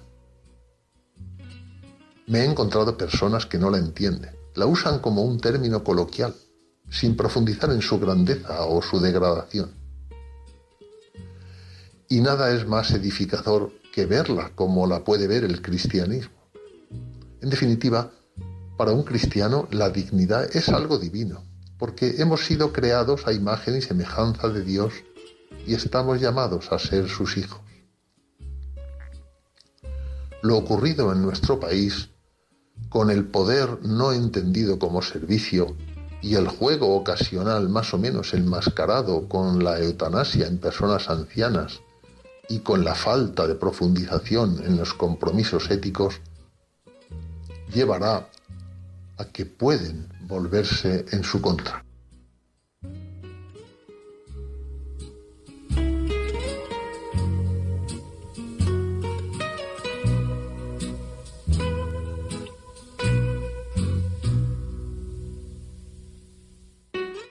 Pues muchas gracias, Leonardo Daimiel Pérez de Madrid, por esta sección Pensar y Sentir. Queremos saludar a, a los habitantes de Bolaños de Calatrava, Ciudad Real, que, según nos acaban de informar, pues acaba de entrar en confinamiento. ¿Qué les tenemos que decir? Pues paciencia y hacer las cosas lo mejor que se pueda. Y a continuación, Luis Antequera nos presenta la sección de efemérides. Hoy no es un día cualquiera. Hoy ya es 4 de septiembre de 2020. It's a lovely day today, and whatever you've got to do, I'd be so happy to be doing it with you. But if you've got something that must be done, and it can only be done by one, there is nothing more to say. Except it's a lovely day for saying it's a lovely day.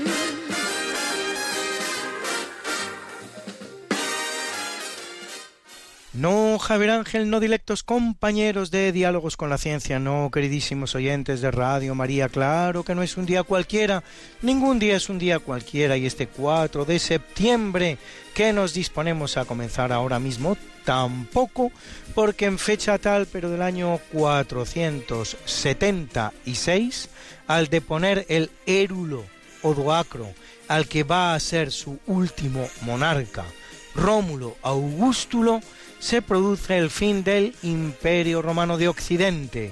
Curiosamente porta el emperador el nombre del fundador de Roma, Rómulo, y el del que fuera su primer emperador, Augusto, algo que volverá a ocurrir cuando un milenio después caiga el Imperio Romano de Oriente, donde reina Constantino XI, llamado como el fundador de Constantinopla, Constantino I, el mismo que despenaliza el cristianismo.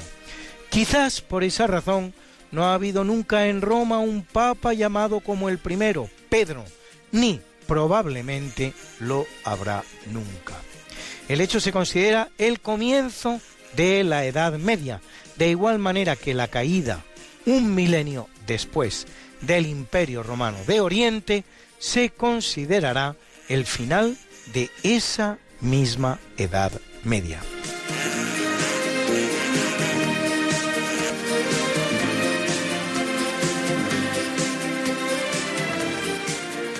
Y en el capítulo siempre fecundo de la obra española en América, en 1520, expulsado de la gran capital del imperio azteca, Tenochtitlán, y en el trance de organizar su reconquista, que logrará el 13 de agosto de 1521, Hernán Cortés toma la ciudad azteca de Tepeaca y funda en ella la villa de Segura de la Frontera.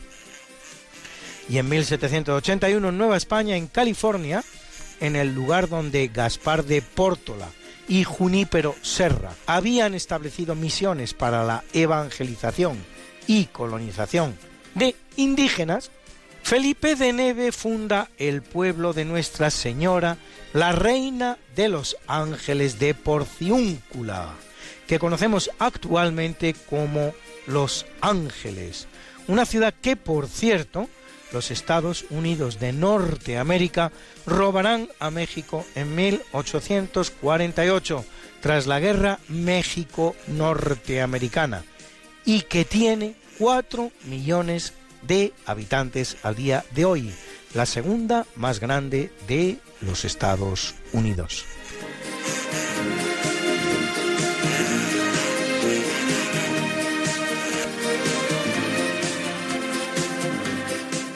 Y es un día importante para la dinastía de los Bonaparte, en el que conocen las mieles y las hieles. Pues en 1797, en el marco de la Revolución Francesa, Napoleón ocupa París y derroca el gobierno del directorio.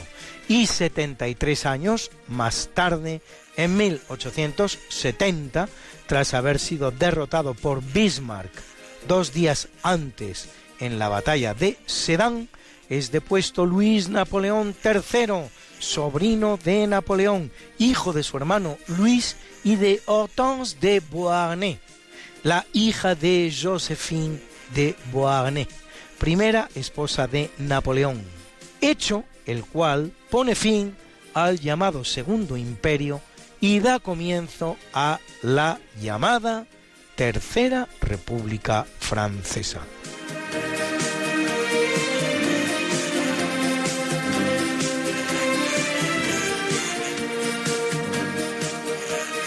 En 1802, el filólogo alemán Johann Georg Friedrich Grotefend presenta un alfabeto rectificado que abre la puerta a descifrar la misteriosa escritura cuneiforme de persas y babilonios. Y en 1882, en Nueva York, Pearl Street, la calle de la Perla, se convierte en la primera calle iluminada del mundo gracias a 7.200 lámparas y a la estación eléctrica de 900 caballos de vapor, obra de Thomas Alba Edison.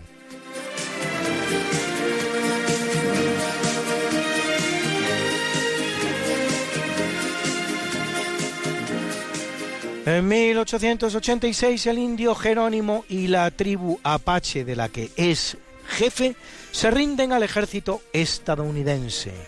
Poco conocido es el hecho de que Jerónimo era católico y hablaba español, cosa que era así gracias a los trabajos de misioneros españoles como los ya mencionados Junípero Serra, Gaspar de Pórtolas y muchos otros desde hacía más de un siglo.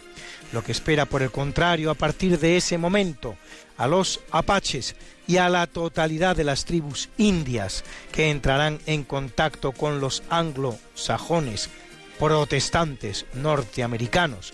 Después de haber convivido con los españoles algún siglo, es el destierro y la extinción hasta alcanzar el exiguo 1% de la población norteamericana que constituyen hoy día, con un mestizaje tendente a cero, sino cero absoluto.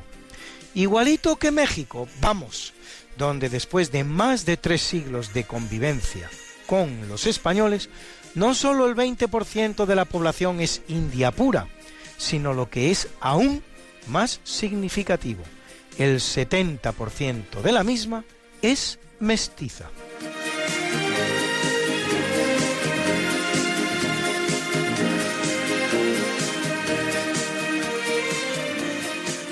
Y en 1951 se inaugura en los Estados Unidos el cable coaxial que permitirá la primera transmisión de televisión transcontinental. En 1985, en la Universidad Rice de Houston, Harry Croto, Richard Smalley y Robert Cole realizan experimentos tratando de convertir carbono gaseoso en partículas, según ocurre en las estrellas, y descubren una nueva forma de carbono en estado puro, que añadir a las dos formas alotrópicas del carbono, grafito y diamante.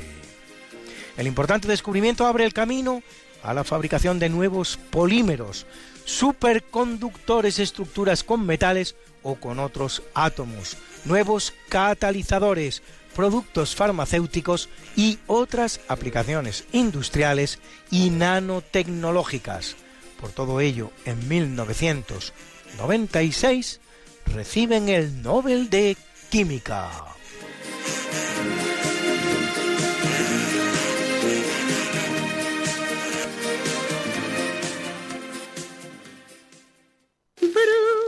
Bruna nació María y está en la cuna, nació de día, tendrá fortuna.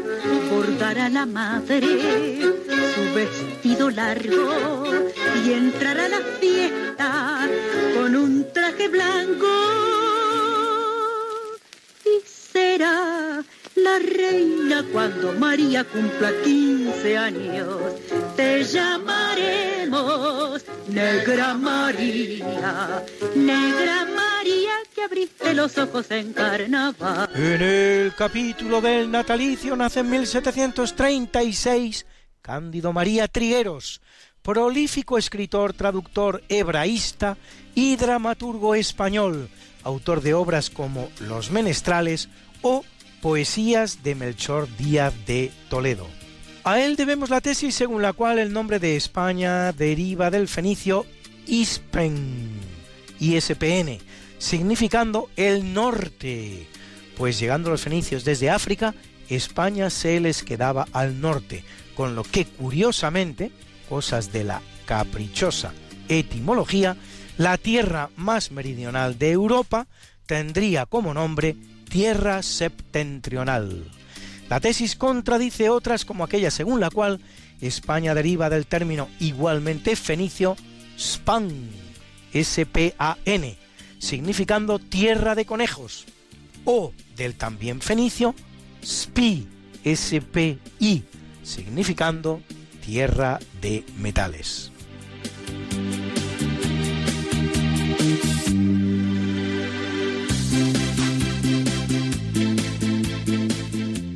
En 1768 nace François-René de Chateaubriand, poeta y novelista francés pionero del romanticismo, autor de Atala o Génie du christianisme, genio del cristianismo.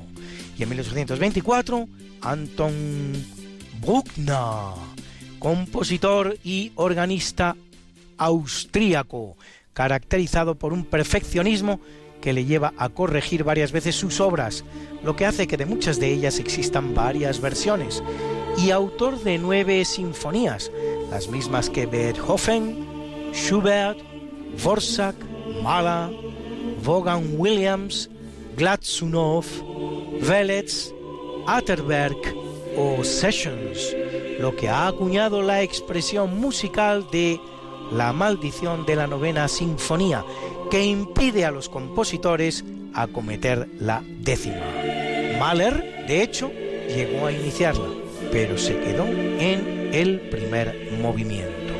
Y de Bruckner escuchan ustedes el Santus de su maravilloso Requiem.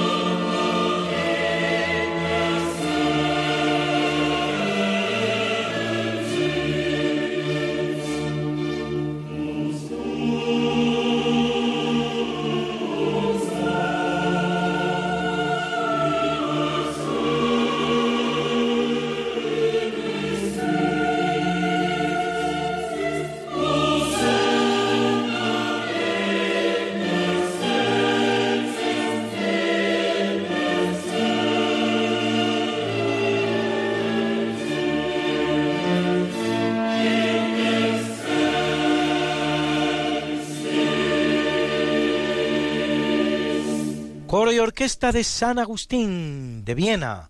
A la batuta, Friedrich Wolf.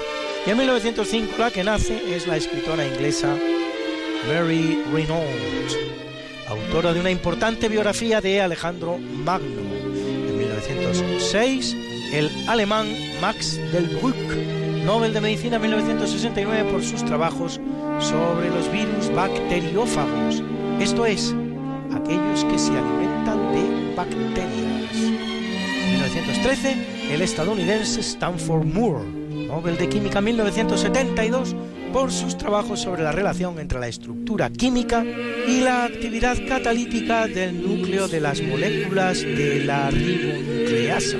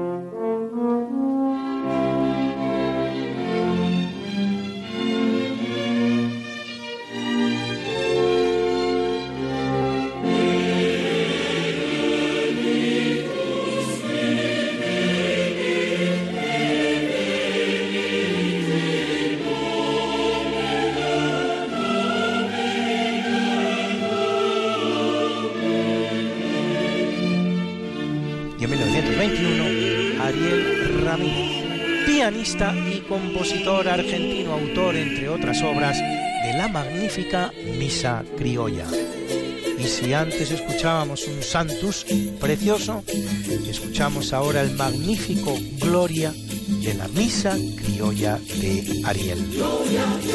En las alturas pasan los hombres, pasan los hombres que amen el Señor. En las alturas pasan los hombres, pasan los hombres que amen el Señor, que alabamos, que adoramos, que alabamos, que adoramos, te damos gracias, te damos gracias, por esa gloria, en las alturas, pasan los hombres hombres que ama el Señor. Gloria a Dios.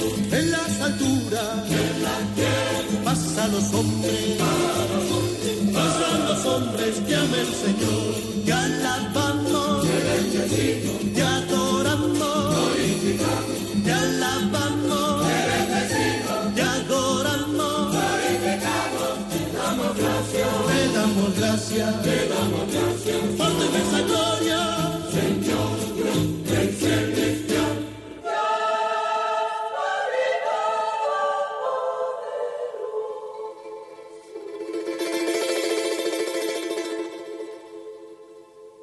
era ese grupo salteño extraordinario que fueron los fronterizos.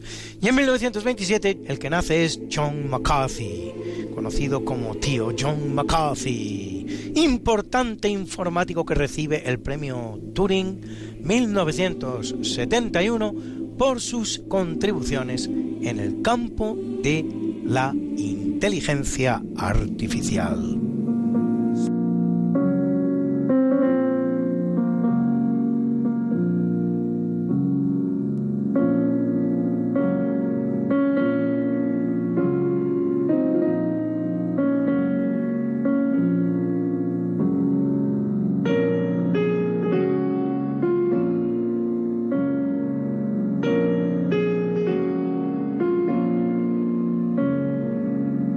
Capítulo del obituario muere en 422 Bonifacio I, cuadragésimo segundo papa de la Iglesia Católica que lo es cuatro años, a quien toca combatir al antipapa Eulalio y soporte de Agustín de Hipona en su lucha contra el pelagianismo.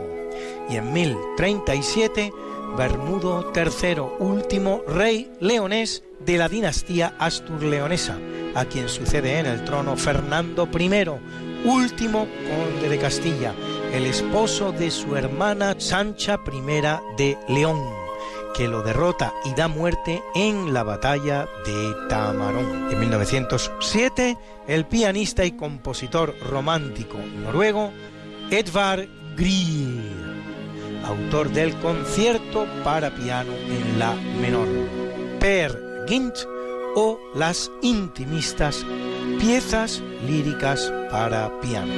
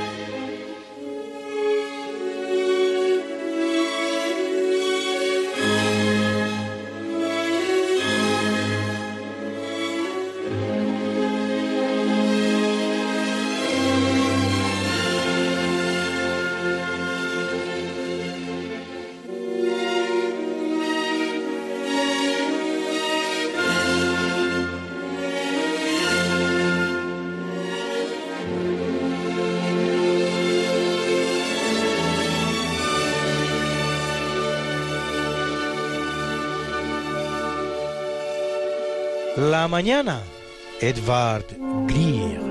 En 1963 muere Robert Schumann, político germano-francés recordado por sus trabajos para la constitución de las comunidades europeas.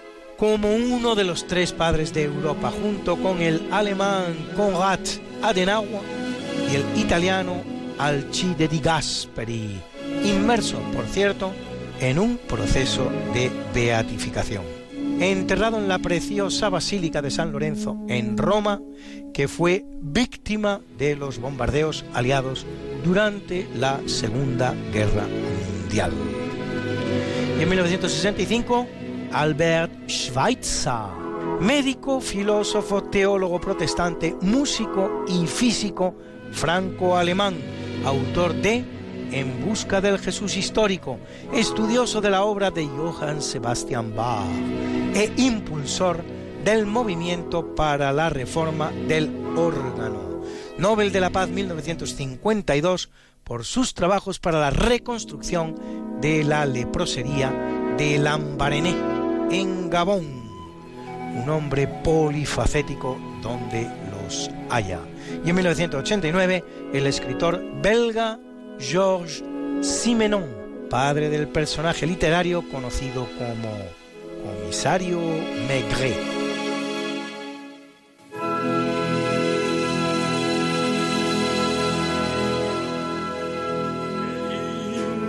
está la mañana en que vengo a saludarte. Venimos todos con gusto y placer a felicitarte. El día en que tú naciste, nacieron todas las flores. En la pila del bautismo cantaron los ruiseñores. Ya viene amaneciendo ya la luz del día nos dio. Levántate de mañana, mira que ya amaneció. Y felicitamos hoy a Martin Chambers, baterista británico de la banda The Pretenders, que cumple 69 y lo celebra con nosotros con este fantástico Don't get me wrong. No me malinterpretes. Don't get me wrong.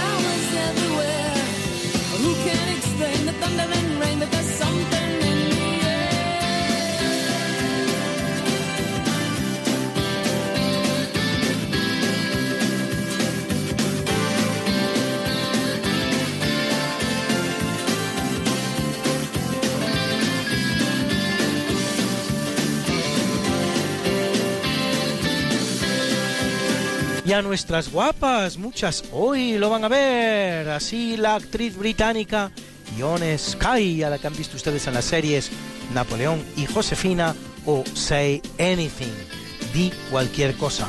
cumple 49 y la modelo canadiense Françoise Yip, de padre chino y madre canadiense, que cumple 48, la cantante Beyoncé, cumple 39, o modelo venezolana Estefanía Fernández, Miss Universo 2009, que cumple redondos y preciosos 30. in the mode of fashion. It might be unbelievable, but let's not say so long. It might just be fantastic.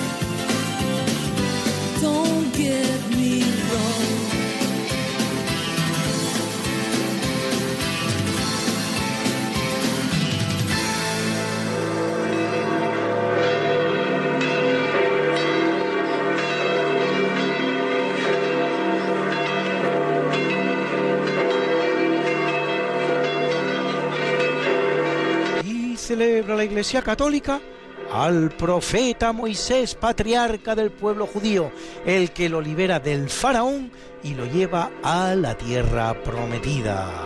Y a Bonifacio I, Papa. A los niños Rufino, Silvano y Viático, y a Magno Casto, Tamel, Máximo Teodoro, Océano, Amiano y Julián, mártires. A Marcelo, Bis, bis, bis, bis. A Marino, Diac, A Rosalía y Cándida, Virgen. Y a Cunialdo y Gilisario, confesores. Y como yo sé que a muchos de ustedes les gustan estas efemérides, pues pueden ustedes consultarlas, como siempre, en el medio Religión en Libertad, en la columna En Cuerpo y Alma, donde las colgamos para ustedes cada semana. Something that must be done, and it can only be done by one. There There is nothing more to say except it's a lovely day for saying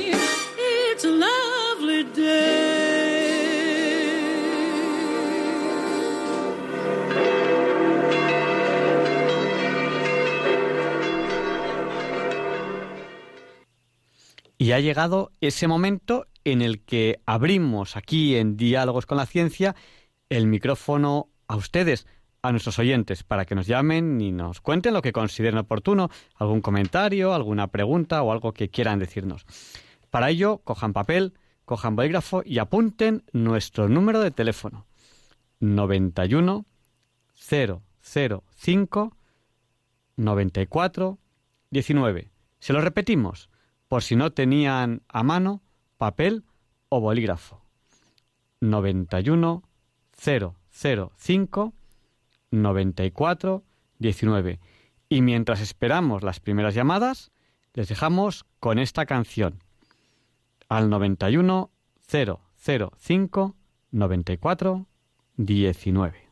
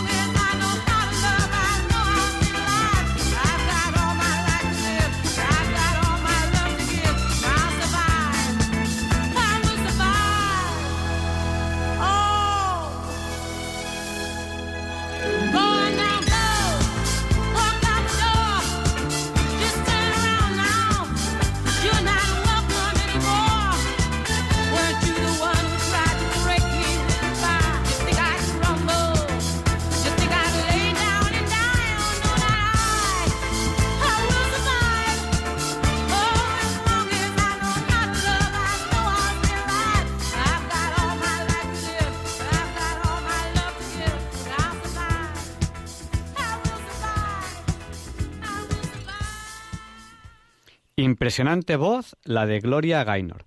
Estamos en Diálogos con la Ciencia recibiendo llamadas en el 91 005 94 19. Vamos a dar paso, en primer lugar, a Isabel, que nos llama desde Madrid. Buenas noches, Isabel. Hola, buenas noches. Hacía mucho que no llamaba. bueno, primero de todo, que qué música más buena estáis poniendo hoy. Fabulosa. Segundo, que he oído poquito al sacerdote, pero me ha gustado mucho lo poco que he oído, así que le buscaré en internet porque, no sé, me, ha gustado, muy comprensivo y muy bien.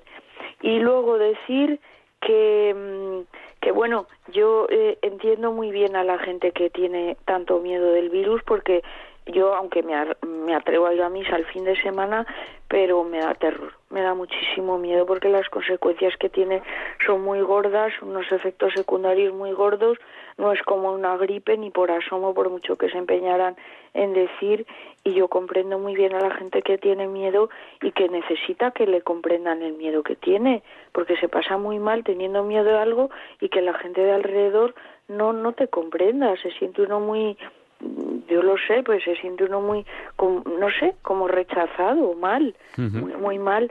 Y luego decir, pues que recemos todos por España, porque la verdad es que está realmente catastrófica y fatal.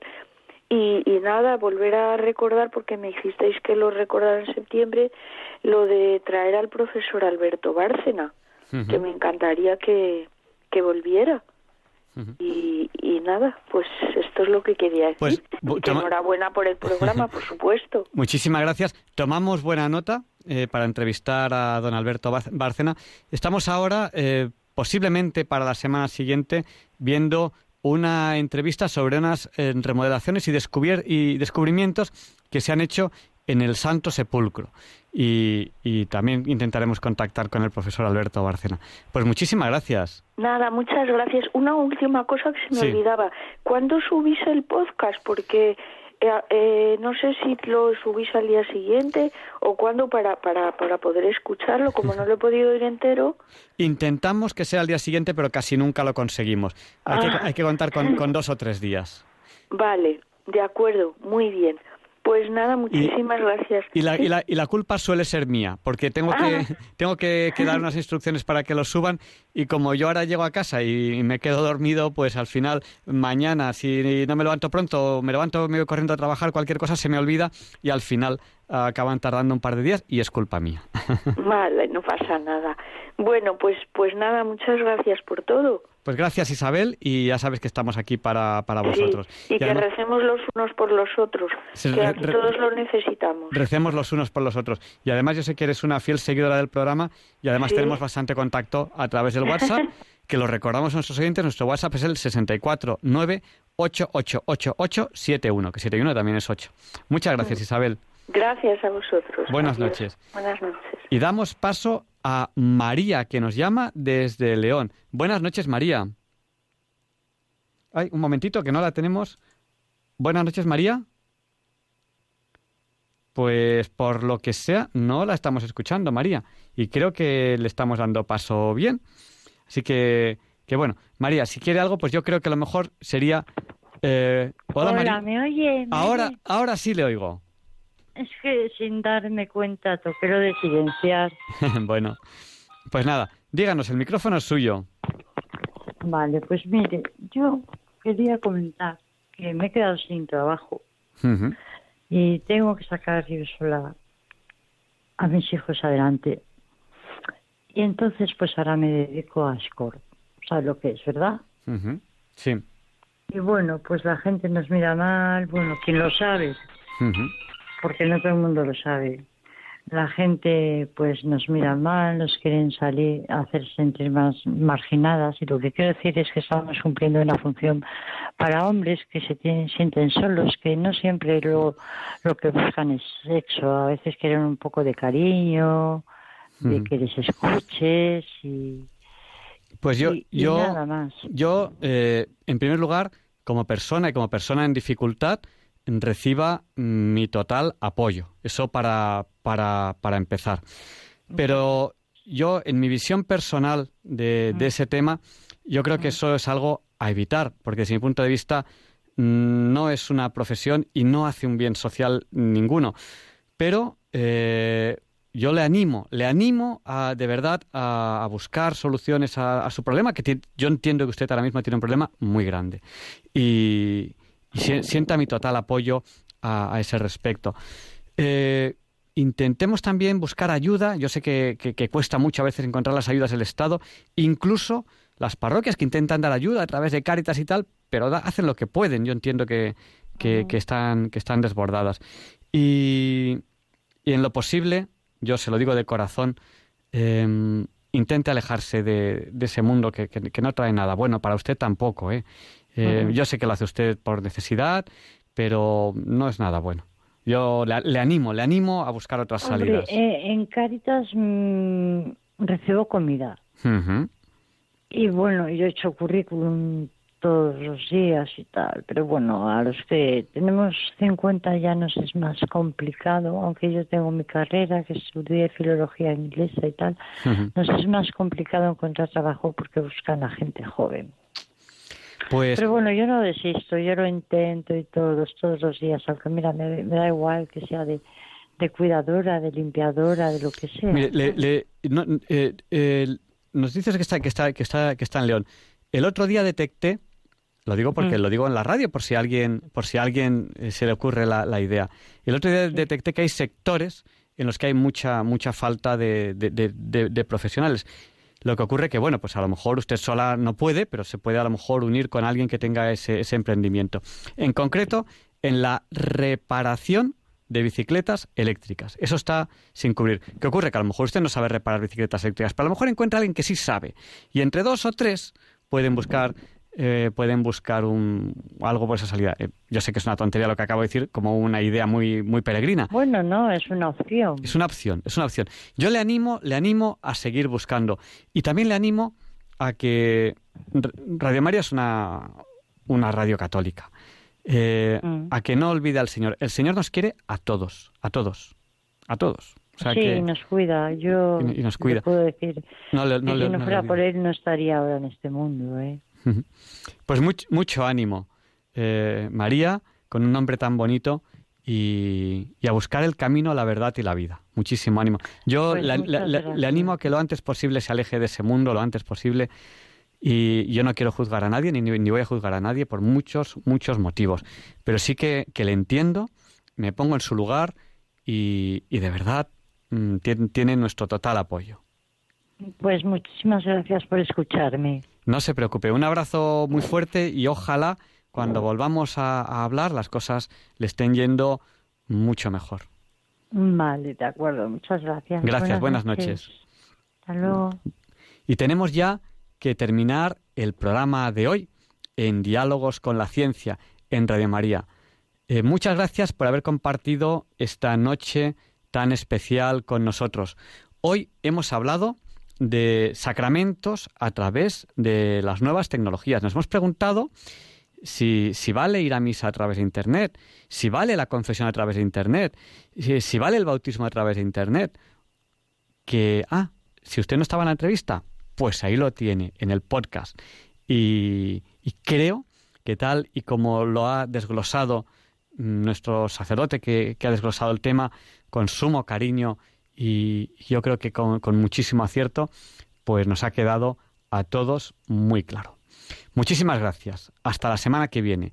Les dejamos con el Catecismo de la Iglesia Católica, con Monseñor José Ignacio Munilla, eh, que sé que les encanta el Catecismo y no me extraña, con esta oración que a veces hago, Señor, dame una voz como la de Monseñor Munilla y una sabiduría como la suya. Les pido que no me olviden en sus oraciones. Tengo un tema que para mí es muy importante el día 15. Eh, les agradeceré que, no me olviden en sus oraciones. Eh, muchas gracias y buenas noches. Hasta la semana que viene, si Dios quiere.